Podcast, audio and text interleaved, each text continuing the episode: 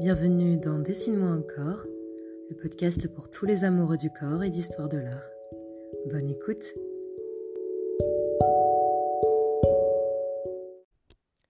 De tes hanches à tes pieds, je veux faire un long voyage. Moi, plus petit qu'un insecte, je vais parmi ces collines. Elles sont couleur d'avoine, avec des traces légères, que je suis seule à connaître, des centimètres roussis, de blafards de perspective. Là se dresse une montagne, jamais je n'en sortirai. Oh, quelle mousse géante et un cratère, une rose de feu mouillée de rosée. Pablo Neruda, l'insecte. Une vulve. Oui, c'est bien de ça dont on va parler aujourd'hui dans cet épisode. V-U-L-V-E. Un mot qui agite tant de débats aujourd'hui. Comment les identités plurielles peuvent se construire ou se penser par rapport à un élément anatomique qui est la vulve? Comment rendre compte de toutes les diversités?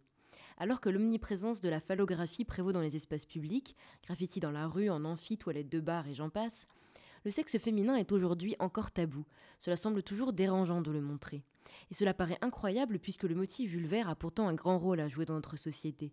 Qu'on l'appelle au choix zézette, chatte, abricot, moule, minou ou à tort vagin, la vulve reste un élément très important dans l'iconographie depuis l'Antiquité et d'autant plus aujourd'hui sur la scène contemporaine. Entre pudeur, affirmation de soi et rôle politique, c'est parti, bonne écoute. La vulve pâtit encore aujourd'hui des préjugés péjoratifs qu'en avait saint Augustin en la plaçant parmi les parties dites honteuses du corps. Elle est depuis attachée à tout un vocabulaire de la pudeur qui s'exprime tant dans les émotions, la honte, le dégoût, la culpabilité, que dans les gestes, la dissimulation, l'excision, ou dans l'art où la représentation du sexe féminin donne lieu à plusieurs types de visuels divers et variés. Déjà présent sur les murs des grottes au Paléolithique, vénéré dans l'Antiquité et porté en amulette car symbole de fécondité et de puissance, le sexe féminin, caché, montré, fantasmé, n'a pas dit son dernier mot. La vulve apparaît notamment telle qu'elle dans bien des œuvres du Moyen Âge. C'est peut-être la période historique où ce motif est le plus présent, comme quoi cette période est beaucoup plus fun qu'on ne le pense. S'il est parfois difficile à repérer, certaines formes visuelles laissent percevoir sa présence. Cet exemple l'atteste parfaitement. Une enseigne en bronze montre une vulve couronnée portée en triomphe par trois pénis, pourvus de bras, eux-mêmes constitués de membres phalliques. Loin d'être grévois comme on pourrait s'y attendre, le sujet est tout à fait sérieux et même sacré. Des spécialistes pensent que ces enseignes étaient portées par des pèlerins. Elles renverraient alors à des processions au cours desquelles une statue de la Vierge était portée en triomphe à travers la cité et signaleraient ainsi le rôle primordial du sexe de Marie au moment de la conception christique. Regardons de plus près cet autre détail d'un psautier et livre d'heures de Bonne de Luxembourg conservé à New York. Au premier abord, on se dit forcément, avec nos yeux de 2022, que ça ressemble très fortement à un sexe de femme. Forcément, une fente verticale. Et puis on se dit que puisqu'il s'agit d'un livre de prière catholique du XIVe siècle, ça ressemble aussi à ces mandorles de l'imagerie chrétienne médiévale que l'on retrouve partout. Et puis aussi, tiens, cela fait référence à la blessure du Christ, la plaie verticale causée par la lance du soldat romain et aussi les trous causés par la crucifixion. Mais alors pourquoi une fente représentée horizontalement? Une théorie viendrait de l'idée de pénétration. La flèche pénètre la chair, créant ainsi une plaie égale vulve pénétrée, équation qui est toujours matière à débat. C'est l'un des mystères de l'art médiéval, toujours régulièrement associé à des thématiques sexuelles. Les drapés, les fourrures, les mains et les boucles de cheveux, les miroirs et les boîtes à bijoux, les lierres et les feuilles de vigne ou autres arbres fruitiers, les coquillages et les fleurs prolifèrent quand il s'agit de suggérer sans montrer au spectateur. Les crapauds, les démons et autres créatures diaboliques s'en donnent à cœur joie quand il est question de la cacher tout en la fustigeant.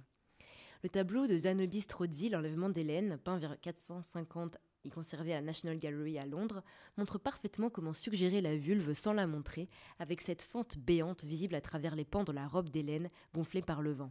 C'est un bon moyen également de signaler l'adultère de la relation qu'entretiennent les deux protagonistes principaux, Hélène et le jeune Paris. Ce que je trouve hallucinant, c'est la différence avec d'autres cultures. Par exemple, dans les estampes japonaises shunga, il est très fréquent de trouver des détails de vulve en gros plans méticuleusement reproduites dans des scènes à caractère érotique ou dans un miroir. De telles choses en Occident à la même époque ne seraient même pas envisageables ou alors transformées sous couvert de fausses pudibonderies. Je cite l'exemple de l'artiste Kawanabe Kyozai avec son Vagina Face. Ici, le sexe de la femme est représenté sous forme d'un visage monstrueux avec de grandes dents. Un homme est même en train de s'enfuir, visiblement dégoûté du spectacle. Ce genre de scène se retrouve aussi dans l'imaginaire littéraire avec la légende du Vagina d'Andata, dont je vous ai déjà parlé dans un précédent épisode, où le fantasme du sexe avec des dents, symbole de bestialité si je puis dire.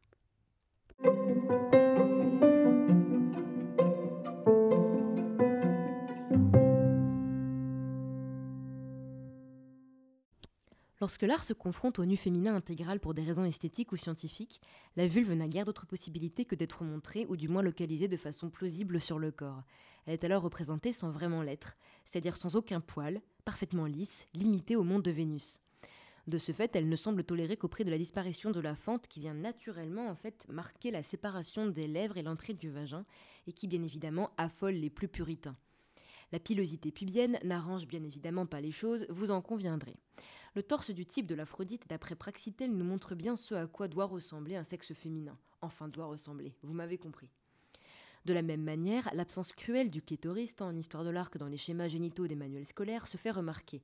Heureusement, les choses évoluent, et ce grâce à une joyeuse bande de personnes qui travaillent activement pour combler ces lacunes. On poétise donc beaucoup, mais genre vraiment beaucoup la vulve. Vêtements, éléments du paysage, éléments du décor, tout y passe alors que certains artistes de l'ère contemporaine en ont décidé de faire leur sujet principal, comme l'artiste britannique Jamie McCartney. Il a réalisé en 2011 un véritable mur de moulage de vulves, de tenez-vous bien, 400 femmes de tous âges. Alors oui bon, il s'est trompé sur l'appellation The Great Wall of Vagina, ce ne sont pas des vagins mais bien des vulves. N'empêche l'idée est là et rend hommage à la pluralité et la diversité des vulves des femmes. Depuis Courbet et l'origine du monde, censuré à peu près 3872 fois sur Internet, le sexe féminin révulse tout autant qu'il semble fasciner artistes et spectateurs. Cela me fait penser à l'artiste Megumi Igarashi, qui s'est retrouvé devant les tribunaux japonais à cause de son art vaginal, teinté de second degré coloré et subversif. Tantôt diabolisée, tantôt sexualisée à l'extrême, la vulve n'est jamais considérée au départ pour ce qu'elle est, à savoir une partie de l'anatomie du corps humain. Et si la tendance phallocentrée s'inverse, elle affole encore même de nos jours jusqu'à subir la censure. Bienvenue dans le monde hypocrite de notre société, si je puis dire. J'espère que ce cycle spécial Zoom partie du corps vous aura plu, que vous aurez appris des choses, que je vous ai fait rire à défaut d'instruire et qu'enfin j'ai fait du bien à vos petites oreilles. Je vous dis à très bientôt pour un nouvel épisode et un tout autre thème. Prenez soin de vous et à la prochaine.